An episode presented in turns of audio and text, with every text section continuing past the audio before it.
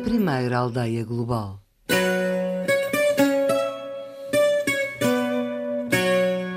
Os Bragança.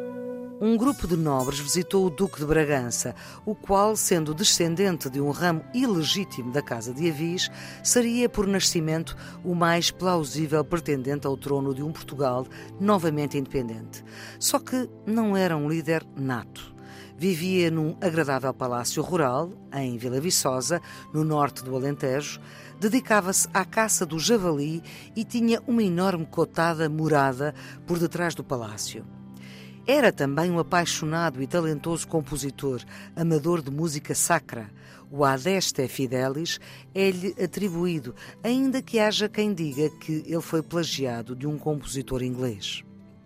Quando os nobres consideraram que era chegada a hora da revolta contra o domínio espanhol, sobretudo porque não tinham tropas de reserva, o Duque recusou-se a aderir.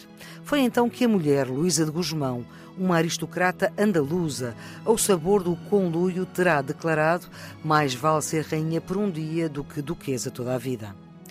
Às nove da manhã do dia 1 de dezembro de 1640, um grupo de aristocratas armados, juntamente com os seus criados, também armados, reuniu-se no Terreiro do Paço e irrompeu pelas escadas do palácio.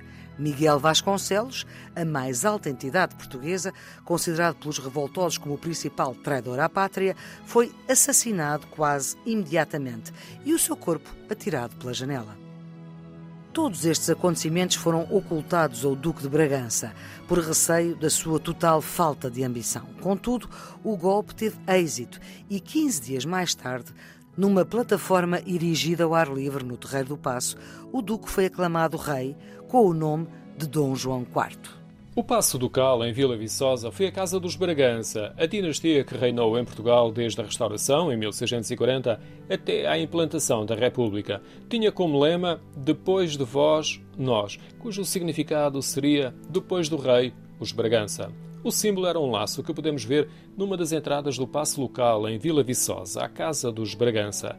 É um enorme complexo com o palácio, jardins e anexos. Num deles está em exposição uma coleção de coches. O palácio tem mais de 200 salas e nas cerca de 50 ao dispor dos visitantes ficamos com uma ideia da história, do requinte e do gosto de várias gerações da principal família da nobreza que chegou à família real em 1640. O Paço Ducal está aberto ao público já há, há várias décadas e tem sido, eh, ao longo dos anos, um espaço onde nos encontramos com a história portuguesa, sobretudo a história a partir do século XVII, com a figura do rei Dom João IV e da restauração portuguesa, mas sobretudo porque foi habitado pela última família real também, com uh, os objetos que nos evocam a presença do rei Dom Carlos, da rainha Dona Amélia, dos filhos e da envolvente que, que os recebia nas suas viagens anuais a Vila Viçosa. Apesar de ser um edifício com 500 anos, evidentemente que houve não demasiadas adaptações arquitetónicas, mas necessariamente a adaptação do espaço àquilo que são as necessidades que evoluem, evoluem também em termos de protocolo. E, portanto, a última família real, quando vinha a Vila Viçosa, repartia-se entre as atividades cinegética, a caça, que era das, dos encantos de vir a Vila Viçosa, essencialmente no inverno, e também eh, esta vila, muito uh, simpática, que mantém muitas das características ainda de séculos anteriores. Maria de Jesus Monja, diretora do Paço Local, descreve-nos também parte do valioso património que está no interior do palácio. Um edifício que começa a ser construído no século XVI. Temos um conjunto de pintura mural de referência nacional do eh, século XVI e início do século XVII. Depois, dado o facto do Duque de Bragança se ter tornado rei de Portugal, o edifício é esvaziado e só volta a ter uma coleção permanente no final do século XIX e, sobretudo, no século XX, quando, eh, dando-se o fim da monarquia, a implantação da República, o Paço Ducal é a casa de família e é para aqui que são encaminhadas as obras de arte, os bens que o rei Dom Manuel II possui. E, portanto, as coleções refletem não só o que estava aqui, na altura em que a família real aqui se deslocava, mas também tudo o que, estando no Palácio das Necessidades, no Palácio da Ajuda, noutros palácios, foi entregue ao rei e, e ele entendeu que deveria ficar aqui. E isso explica que nós tínhamos, para além do espaço da visita à casa, entre aspas, temos também uma armaria que é a mais significativa do país, temos uma grande coleção de carruagens, cerca de 70 carros, temos uma coleção de arqueologia, uma coleção de caça, portanto há toda uma série de valências que se explicam pelo facto de ser a casa que os Bragança mantiveram por ser propriedade familiar depois da República. Dom Carlos e Dona Amélia e os filhos faziam deslocações frequentes ao Paço e a última noite do rei foi aqui, em Vila Viçosa, antes de ser morto em Lisboa. Os visitantes percorrem os quartos do rei e da rainha e podem ver alguns dos pertences da última família real. É valioso o património que está no interior do palácio, para além da enorme fachada com 110 metros de comprimento e em mármore.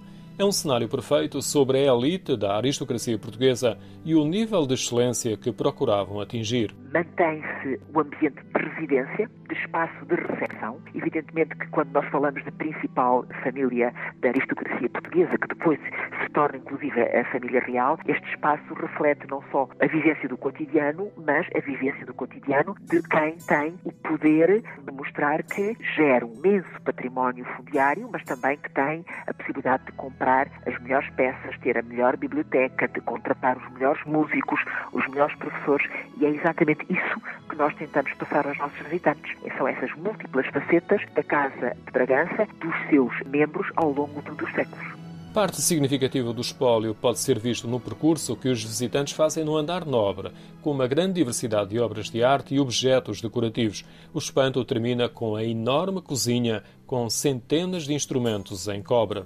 Muito deste património está salvaguardado no passe e com acesso ao público por vontade do último rei Dom Manuel II, um dos filhos de Dom Carlos. O castelo de Vila Viçosa também pertence à fundação da Casa de Bragança. O castelo de Vila Viçosa é um cinco castelos que uh, a fundação gere, é uh, um dos mais associados à memória uh, dos, dos, ilustres varões desta casa, a começar logo por Dom Novas Pereira os Bragança tiveram quase um terço do território nacional, muitas fortalezas semeadas ao longo de, desse território como símbolos de, de, poder e o Castelo de Vila Viçosa detém esse, esse património histórico associado neste momento para além do edifício quinhentista com funções militares, associado também a coleções museológicas significativas que merecem bem a visita de, que se deslocam a, Vila Viçosa. Uma das coleções é sobre caça, uma das atividades preferidas de Dom Carlos quando se deslocava no inverno a Vila Viçosa. Outro castelo onde também encontramos o laço e a ostentação dos Bragança não fica muito longe, é o castelo de Évora Monte, no Conselho de Estremoz. O castelo é o único na Península Ibérica por conjugar uma estrutura defensiva com um passo em estilo renascentista, Nasceu com a Guerra da Reconquista, mais tarde foi reconstruído e adaptado às armas de fogo, mas nunca esteve envolvido em qualquer conflito. Tiros só de caça. O castelo tem uma arquitetura singular com uma planta quadrangular e em cada extremo um torreão circular. Por outro lado, como está a cerca de 500 metros de altitude, num dos lugares mais altos da Serra da Ossa, é visível de vários pontos e é imponente.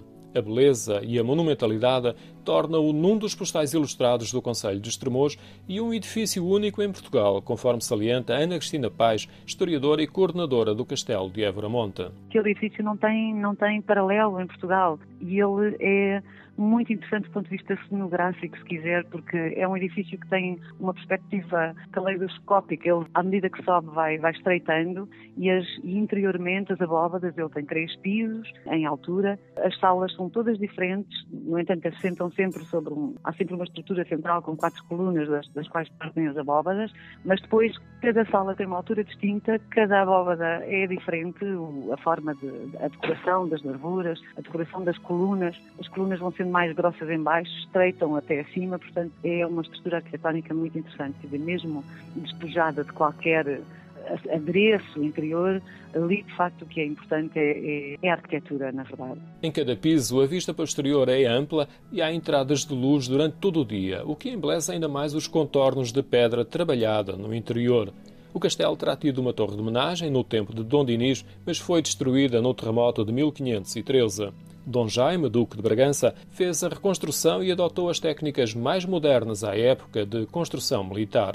as técnicas mais modernas à época de construção militar. A partir do momento que a arma de fogo entra na guerra, a estrutura dos edifícios muda completamente e é precisamente de acordo com essas novas técnicas da arquitetura militar que Abramonte se, se constrói. No entanto, apesar de ter uma história como estrutura defensiva e bélica, o castelo de Evramonte nunca esteve envolvido em qualquer conflito. Do exterior, a nós, a sensação que, que quem, quem, olha para aquele edifício tem é que parece, se quiser, uma nau carregada com os, com os seus vários uh, covens carregados de artilharia, não é? Com, com as canhoneiras todas, mas depois, interiormente, aquilo que nós vemos é que, as, é que aquelas canhoneiras são, na verdade, janelas e estão colocadas a uma altura que, na verdade, seria muito complicado conseguirmos ter eh, ali a, colocação de qualquer arma de fogo, qualquer canhão, qualquer peça. Não há notícia nenhuma, não há memória nenhuma de nenhum conflito armado ali naquele, naquele lugar.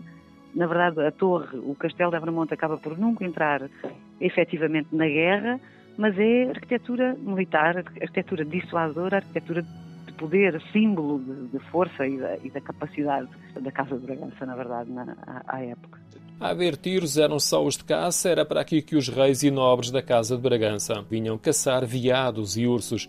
Mas era uma ocupação episódica e o passo nem sequer teria grandes quantidades de mobiliário. Cada uma dessas cadeias de cordas e nós marcam precisamente os três registros em altura do edifício e depois a questão do laço tem a ver precisamente com, com o lema da Casa de Bragança, porque a Casa de Bragança, à época, era a segunda casa a seguir ao rei, portanto, era a segunda casa portuguesa. E o lema deles era precisamente depois de vós, nós, ou seja, depois de vós, o rei, nós, os Braganças. No terraço temos uma vista de 360 graus para a serra, a autoestrada, o castelo de Estremoz e também para parte da aldeia que está no interior da zona muralhada. A muralha teve recentemente obras de conservação e tem cinco portas que ainda são as originais do século XIV. Dentro das muralhas algumas casas estão habitadas de forma permanente. Há ainda igrejas, o antigo Passos do Conselho com a prisão e a torre cineira, a base do Pelourinho e uma cisterna pública que guarda a água das chuvas. Na rua que dá acesso ao castelo, pela porta com ligação ferroviária, está uma casa pequena, discreta e branca. No entanto, no seu interior foi dado um passo decisivo para o fim de uma das mais dramáticas guerras civis em Portugal, as Guerras Liberais. Foi a assinatura da Convenção de Evramonte entre representantes de Dom Pedro e Dom Miguel. Agora chama-se Casa da Convenção. A Fundação Casa de Bragança, além do Castelo de Vila Viçosa, é ainda proprietária dos castelos de Alter do Chão, Alvito, Ourém e Portel.